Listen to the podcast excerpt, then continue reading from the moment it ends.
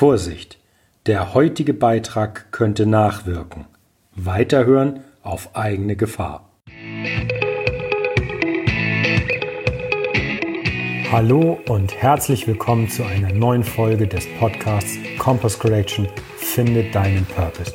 In diesem Podcast geht es um dich und wie du deinen Purpose im Leben findest. Mein Name ist Philipp Struve und ich freue mich wahnsinnig, dass du heute mit dabei bist. Also, machen wir uns an die Arbeit und finden deinen Purpose.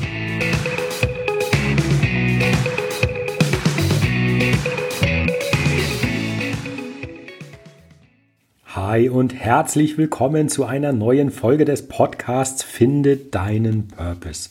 Ich finde es wie immer super, dass du mit dabei bist, dass du eingeschaltet hast. Das freut mich wahnsinnig.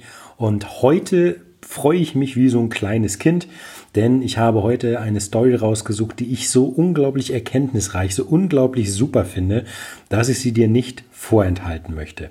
Aber so wie ich bei der Einführung schon sagte, es könnte sein, dass dieser Beitrag nachwirkt. Das heißt, alles das, was ich dir erzähle, könnte bei dir vielleicht die ein oder andere Frage auslösen. Von daher war das schon ein bisschen ernst gemeint.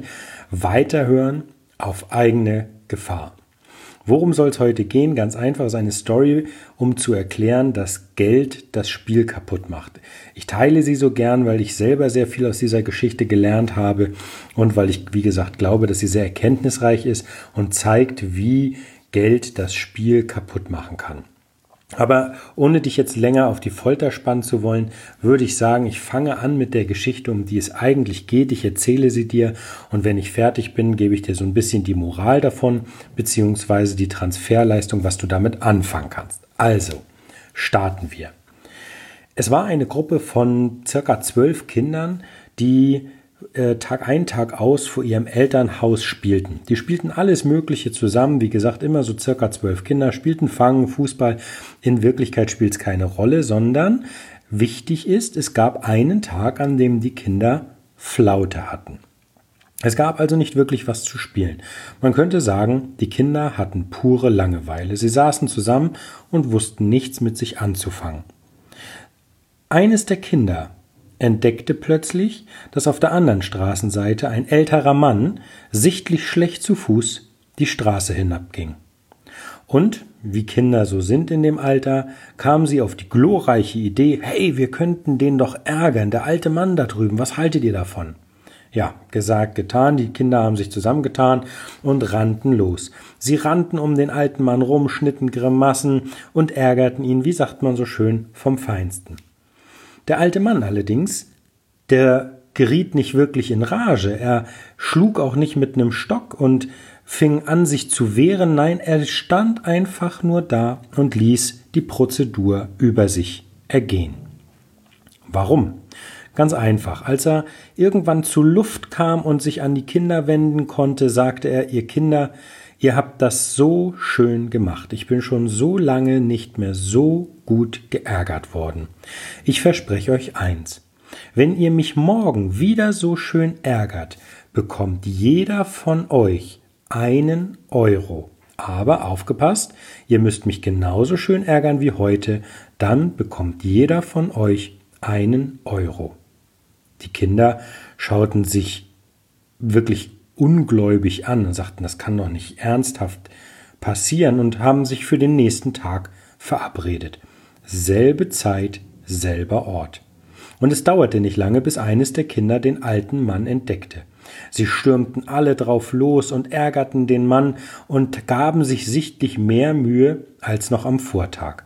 Der alte Mann blieb stehen, ließ die Prozedur über sich ergehen und als die Kinder fertig waren, guckte er sie an, grinste und sagte, das habt ihr gut gemacht, ihr habt mich genauso geärgert wie gestern. Und ich will mein Versprechen halten und gab jedem der Kinder einen Euro. Doch bevor er weiterging, um sich zu verabschieden, drehte er sich noch einmal zu den Kindern um und sagte, wisst ihr, wenn ihr mich genauso schön ärgert wie gestern und heute, will ich euch morgen auch etwas geben dann bekommt jeder von euch von mir 20 Cent. Jetzt guckten sich die Kinder, man kann schon sagen, ungläubig an. Eines der Kinder fragte sogar, 20 Cent? Und der alte Mann sagte, ja, ja, ganz richtig gehört, 20 Cent für jeden von euch, wenn ihr mich morgen wieder genauso schön ärgert wie gestern und heute, drehte sich um und ging. Am nächsten Tag saßen alle Kinder wieder auf der Straße. Doch als sie jetzt den alten Mann erblickten, konnten sich lediglich vier von ihnen aufraffen, gingen hin und ärgerten den Mann, aber wirklich nur halbherzig. Der Mann blieb stehen, ließ die Prozedur über sich ergehen. Sie dauerte nicht so lange wie die letzten Tage, aber er war sichtlich begeistert, dass zumindest noch ein paar Kinder kamen und gab, wie versprochen, jedem der vier 20 Cent. Und, genau wie am Tag davor, bevor er weiterging, sagte er zum Abschied, wenn ihr mich morgen wieder genauso schön ärgert wie die letzten Tage, dann gebe ich jedem von euch einen Cent. Am nächsten Tag kamen die Kinder nicht mehr. Der alte Mann schritt triumphierend, wenn auch langsam, ab sofort jeden Tag ohne dass die Kinder ihn ärgerten, die Straße hinab. Ende. Was ist nun die Moral von der Geschichte, wenn du nicht sowieso schon von alleine draufgekommen bist? Natürlich erstmal Geld macht das Spiel kaputt. Warum? Es hebt das Spiel auf ein ganz anderes Level. Vorher stand im Vordergrund, sich die Langeweile zu vertreiben. Also den Mann einfach mangels Alternativen zu ärgern. Aber dadurch, dass nun ein Euro in Aussicht gestellt wurde auf Erfolg, ging es plötzlich darum, Geld zu verdienen. Das heißt, es bestand die Aussicht auf Entlohnung. Und die Kinder ärgerten plötzlich nicht mehr einfach um des Spielens willen, sondern um etwas dafür zu bekommen. Und jetzt passiert etwas Wichtiges, denn das änderte nicht nur die Motivation der Kinder, es änderte die ganzen Regeln, es änderte den Verantwortlichen und es änderte sogar eigentlich das komplette Spiel. Warum? Ganz einfach. Ganz am Anfang, als die Kinder den alten Mann das erste Mal ärgerten, war es ihr Spiel und damit ihre Regeln. Dann kam aber der alte Mann mit dem Euro um die Ecke. Und nachdem er den in Aussicht gestellt hatte, wechselte das. Es war plötzlich sein Spiel und seine Regeln. Denn was die Kinder zu dem Zeitpunkt noch nicht wussten, war, dass der alte Mann vorhatte, die Belohnung jedes Mal drastisch herabzusetzen. Das heißt, auch wenn die Kinder ihn ärgerten und auch so schön wie am Vortag und auch wenn der Mann sein Versprechen hielt, kam genau danach der Wendepunkt, denn sein Spiel, seine Regeln bedeutete, aus einem Euro wurden für das nächste Mal nur noch 20 Cent. Und auch dann, als die Kinder nur noch vier waren, wurden aus 20 Cent ein Cent. Das heißt, der Mann, der dann fortan triumphierend davonzog, hatte das Spiel durch den Einfluss von Geld komplett verändert. Wie kannst du das jetzt auf dein Leben transferieren und warum finde ich diese Geschichte so genial? Ganz einfach. Wenn du der Meinung bist, genau wie ich damals, dass Geld das Ziel Nummer eins ist, dann verlässt du dein eigenes Spiel. Eigentlich sollte es nämlich darum gehen, dass du dadurch performst, dass du das tust, was dich interessiert und was du kannst und nicht das tust, wo du am meisten Geld verdienst.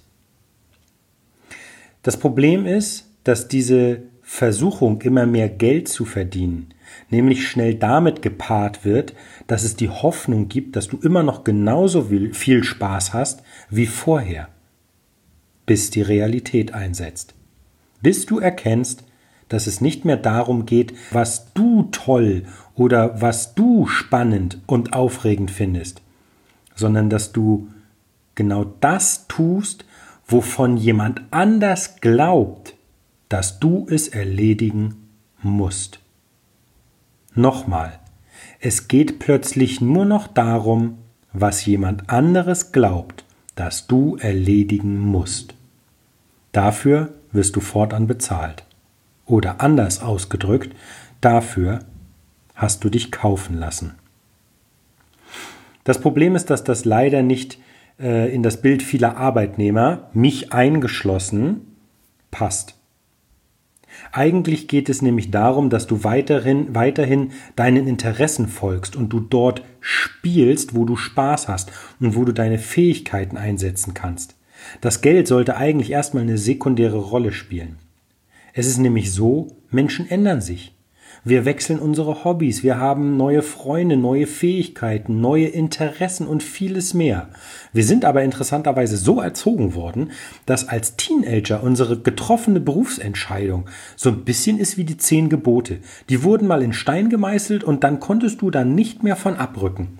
Und jetzt ist die Frage, kannst du von deiner Berufsentscheidung von früher abrücken? Man hat manchmal das Gefühl, dass das, wie gesagt, wie die zehn Gebote in Stein gemeißelt ist und dass du da eben nicht mehr von abrücken kannst. Nie mehr. Wirklich? Wer entscheidet denn das? Wer sagt, dass das geht oder dass das nicht geht? Das bist doch wohl du, oder nicht?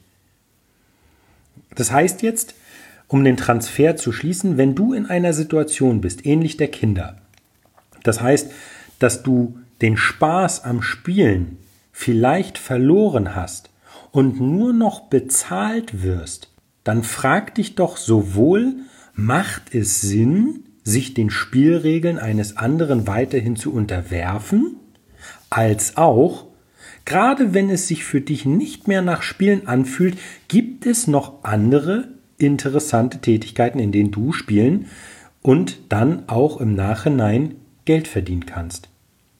Die Grenzen dafür existieren nämlich eigentlich nur in deinem Kopf. Du darfst mich gerne eines Besseren belehren, aber ich wette, dass es diese andere Tätigkeit gibt. Du solltest dich halt nur immer eine Sache fragen. Wessen Spiel, wessen Regeln? Wenn du möchtest, lass diese Geschichte nochmal auf dich wirken. Hör sie dir auch meinetwegen nochmal an und versuch sie auf deinen Bereich zu transformieren. Für mich war damals die Erkenntnis, die Tatsache, dass ich meinen Job ausgesucht habe, weil er gut bezahlt war und nicht, weil ich etwas getan habe, in dem ich performen kann und meine Interessen weiterhin verfolge, das hat mich damals in die Krise gestürzt, aus der ich mich wiederum befreien musste. Aber ich habe halt erkannt, dass das Geld das Problem war. Geld hat mein Spiel kaputt gemacht. Ich habe das begradigt und ich habe eine ganze, ganze Zeit lang gebraucht, und jede, jede Menge neue Erkenntnisse gesammelt, was mir eigentlich wichtig ist im Leben. Und du, wenn du in einer ähnlichen Situation bist, solltest dir diesen Kopf auch machen. Denn es ist wichtig, dass Geld nicht an erster Stelle steht, wenn du dir deinen Job aussuchst, sondern mindestens an zweiter, wenn nicht sogar noch später. An allererster Stelle sollte stehen, macht dir die Tätigkeit Spaß. An zweiter Stelle sollte stehen, ist die Tätigkeit, die mir Spaß macht, vielleicht auch im Umfeld meiner Interessen. Und natürlich kommt auch Geld darin vor. Heutzutage muss jeder sein Haus bezahlen, sein Essen auf den Tisch bekommen und, und, und. Aber wie gesagt, der Stein für einen nicht erfüllenden Job kommt bereits dann ins Rollen, wenn Geld an Stelle 1 steht. Und warum? Das hat dir heute diese Geschichte gezeigt. Solltest du in einer solchen Situation sein, und bist der Meinung, ich möchte gerne mal darüber reden, dann ist heute meine Aufforderung an dich, schreib mir eine E-Mail an podcast.philipp-struve.com und dann können wir uns unverbindlich zusammensetzen. Das meine ich ernst, unverbindlich. Also, ich danke dir, dass du mir bis hierhin zugehört hast. Wenn was ist, schreib mir eine E-Mail und ansonsten freue ich mich schon aufs nächste Mal, wenn wir uns wiederhören und wünsche dir bis dahin eine tolle und erfolgreiche Zeit und ich freue mich schon, wenn wir uns das nächste Mal wieder hören. Mach's gut, dein Philipp. Das war es auch schon wieder für heute. Vielen Dank, dass du mir deine Zeit geschenkt und mir zugehört hast. Ich hoffe, es war interessanter Content für dich dabei. Wenn ja, lass es mich gerne wissen, wenn nicht, natürlich auch. Bis zum nächsten Mal. Ciao!